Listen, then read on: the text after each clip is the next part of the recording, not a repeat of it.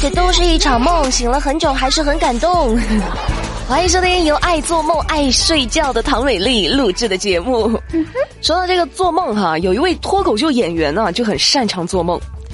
这一段我曾经梦到过，但他被抓这事儿，我真不知道他有没有梦到过。根据上海市虹口公安分局行政处罚的公示名单显示，说艾丽卡穆阿斯克尔。因为吸毒被处以行政拘留十天。说这个名字什么艾丽卡姆之类的，你们可能不熟悉啊。说卡姆，你们会不会想起来一点啊？那个脱口秀演员奇葩说也上过。紧接着，除了卡姆，卡姆的女朋友以及效果旗下的另外两位艺人也被爆出吸毒。再然后，效果文化回应卡姆吸毒被捕，说决定无限期的停止卡姆的所有工作。哎呀。总感觉再这么作下去哈，脱口秀这一行啊，就要变成当年的说唱圈了，每个月都要出个事儿。上个月五月份是池子起诉效果文化违约、欠工资、侵犯个人隐私，这六月刚到就出了吸毒的事儿。你不要告诉我你是想找灵感哈。不管怎么说，有才华也好，怎么怎么样也好，吸毒都是不能触犯的底线，知道吗？像话吗？这个，这个真的不能原谅。就我以前的确是很喜欢看他脱口秀，但我现在我发誓以后再也不看了。不行不行不行不行不行！昨天的节目里呢，说了件事儿，说员工因为业绩不达标被罚生吞蚯蚓的事儿。那今天美丽又发现了一件不能理解的事儿。最近几段视频呢，在网上是疯传。什么视频呢？某药房的员工在室外集体叩拜，叩拜是啥意思呢？就是跪下去磕头。像话吗？这个他为啥要叩拜呢？表达感恩。我的天，有点迷惑，对不对？那涉事公司的负责人就说了，说这是员工向其他人展示公司的三拜文化，向公司、向父母、向顾客表示感谢。呵呵。那关于这种行为呢，律师就认为哈。说跪拜这个属于规格比较高的礼节了，涉及到人格尊严，作为企业文化去推广，其实啊并不妥当。妥不妥当的美丽就好了奇了哈，这是正经公司吗？我怎么感觉像某种被打击的违法组织呢？还叩拜还磕头，就干磕呀？用不用再给你们准备几支香和一些纸烧一烧什么的？什么乱七八糟的？江湖上有句话说要为朋友两肋插刀，但是有些人哈偏偏喜欢插朋友两刀。说个小韩的事儿哈，小韩呢经过朋友介绍向陈某借钱，那为了表达感谢，小韩呢第二天晚上就约上了陈某、孙某以及孙某的朋友肖某三个人吃饭，喝了点酒啊，当天晚上的每个人喝的都很开心，结果没想到接下来发生的事情，让小韩直接傻了眼儿。当天晚上，这饭局散了之后呢，他开着租来的白色电动汽车，准备返回城关街区。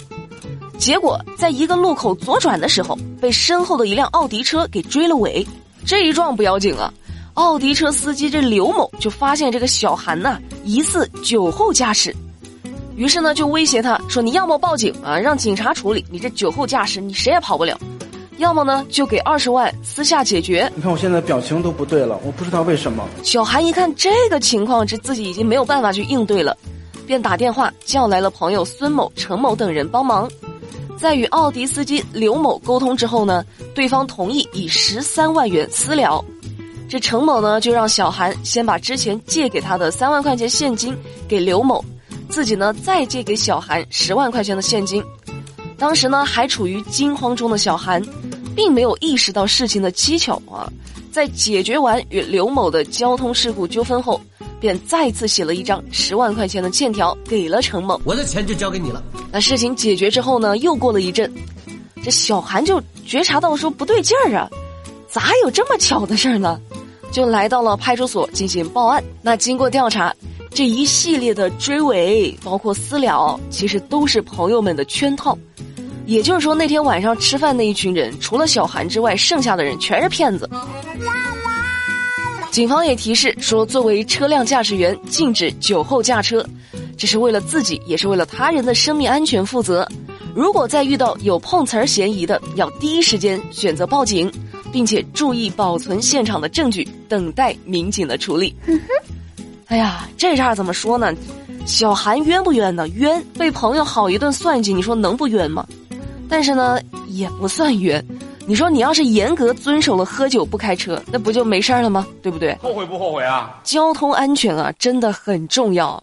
你说前两天贵阳市的一个匝道桥上，一辆小货车疑似撞上了护栏，发生了侧翻，小货车上装着的锦鲤掉落了一地，路面呢也被红色的锦鲤所覆盖了，货车的车头破损严重，车里的两个人被卡住了，动也动不了。幺二零已经赶往了现场。目前事故的原因正在调查当中。哎呀，所以说在交通安全这事儿上，真的来不得半点侥幸。你说锦鲤，我们平常在微博上转锦鲤保幸运啊，说遇到交通安全，锦鲤都自身难保了。所以啊，真的好好遵守交通安全，不要酒后驾驶，不要疲劳驾驶，不要违规驾驶，好不好？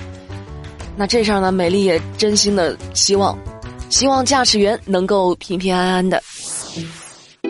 哎，你们还记得那位广西的小伙子吗？就是打工是不可能打工的那位啊！之前不是说他出来了吗？还可多 MCN 公司想签他做网红的，结果他本着打工是不可能打工的精神，都给拒绝了。那他想干嘛呢？那最近，不可能打工的男子周某啊，在某社交平台上露面发声，为自己以往的行为道歉，说自己呢想做个普通人。养鸡养鸭，孝顺父母啊！希望年轻人不要模仿以前的自己。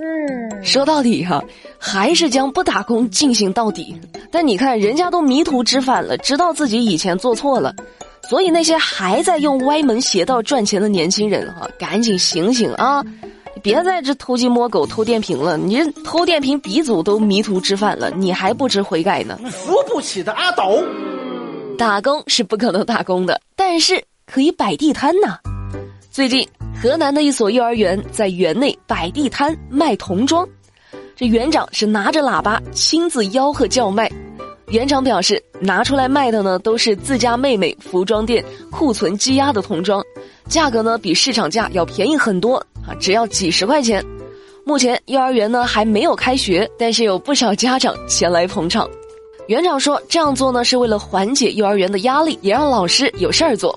摆摊的收入啊，其实并不高，主要是为了让家长们安心。怎么说呢？只要思想不滑坡，办法总比困难多。我觉得挺好的，没毛病。这总比坐以待毙好，对不对？加油！我感觉我也想去摆地摊了。我摆地摊，我卖啥呢？我卖鸭脖。要说哪里的鸭脖最有名哈？武汉鸭脖。”这次因为疫情，不是好久没有去武汉了吗？以前每年都得去几次，特意过去吃鸭脖。我在武汉有个闺蜜，每次去武汉都给我安排的明明白白的，哪儿的鸭脖最好吃，哪儿的比较辣，哪儿的比较甜，我全部都吃过。前两天我还跟她说呢，我说我想吃鸭脖了，她还给我寄了一点儿，三十五块八三份儿，真空包装的。我吃完之后呢，就觉得还挺好吃的。我就去勾搭了一下商家，给你们搞了点优惠券。今天节目中的购物车去领一张五块钱的券，到手只需要三十块钱，三份呢，真空包装还包邮，快去啊！我们小时候呢，老师和家长就会教我们说，乖乖的守规矩，会有奖励哦。真的会有吗？真的。嗯。最近在西安的一个十字路口，有不少的行人呢，看看附近没有车辆啊，就直接通过了，没有等红绿灯。但是呢，有一位小朋友是严格遵守交通规则，坚守到变成绿灯才通过。这一幕被民警的执法记录仪记录了下来。民警随后联系上了小朋友的家长，为他颁发了文明交通小标兵的奖状，并且送上了一双球鞋和球袜。以及一套语数英练习册，希望他能够遵守交规，并且为同学们做好示范。这孩子感动的流下了大可不必的泪水。叔叔啊，球鞋我就收了，你这练习册来，你告诉我是啥意思？他还是个孩子。节目最后再跟大家一起讨论一个事儿哈，在山东平度，一位姑娘呢要跳楼，于是九名热心市民拿着被子营救跳楼女子。结果，姑娘从七楼阁楼跳下来的时候，恰巧砸中了救人男子宋玉武，最终跳楼的这位姑娘不幸身亡，宋玉武也住进了 ICU。救人的宋玉武今年五十岁，事发时刚好在附近做拉货的工作。目前，宋玉武昏迷已经超过了二十四个小时。哎呀，不知道怎么说，就是感觉挺可惜的。希望救人者最后能够平安无事。哎呀，这么沉重的事儿，美丽确实也不知道该说点啥。哎，马爷，你对这事儿有什么看法吗？其实这两年这种事儿啊，有有听到过一些。我个人觉得，这是一个很难去界定的事情，因为它存在一些法律方面的立法问题和现实当中的一个执行问题啊。我举个例子，比如说有人跳楼，然后我是见义勇为，结果被楼上的人跳下来把我给砸死，那这种情况该怎么去界定呢？算是意外还是还是事故呢？就很难去界定啊。我倒是想说的是，在立法层面，应该有相关部门迅速去跟进一些，起码可以保证见义勇为的人出现的这样的问题，能够有相关部门去兜底，有一些呃社会的正确的舆论引导。而对于这些有一些想不开的人啊，我个人觉得我们应该去思考的是如何去杜绝。他们的思想一步一步滑坡到这种状况，而不是说等他们跳下来之后，我们再去研究他是不是犯法了。我觉得有点本末倒置。我更希望大家都能够放宽心，遇到问题的时候，及时的跟身边的朋友去沟通和交流啊。现在很多年轻人好像不说自己抑郁了，都觉得自己不潮流一样。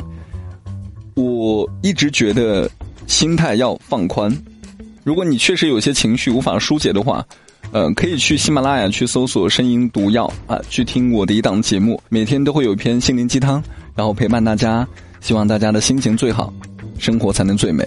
我是马爷，下次再会，拜拜。那正在听节目的你们对这事儿有什么看法？节目下方欢迎评论留言和美丽一起讨论。好啦，今天的节目美丽就跟你们聊到这啦，每晚八点不听不散，拜拜。I love you.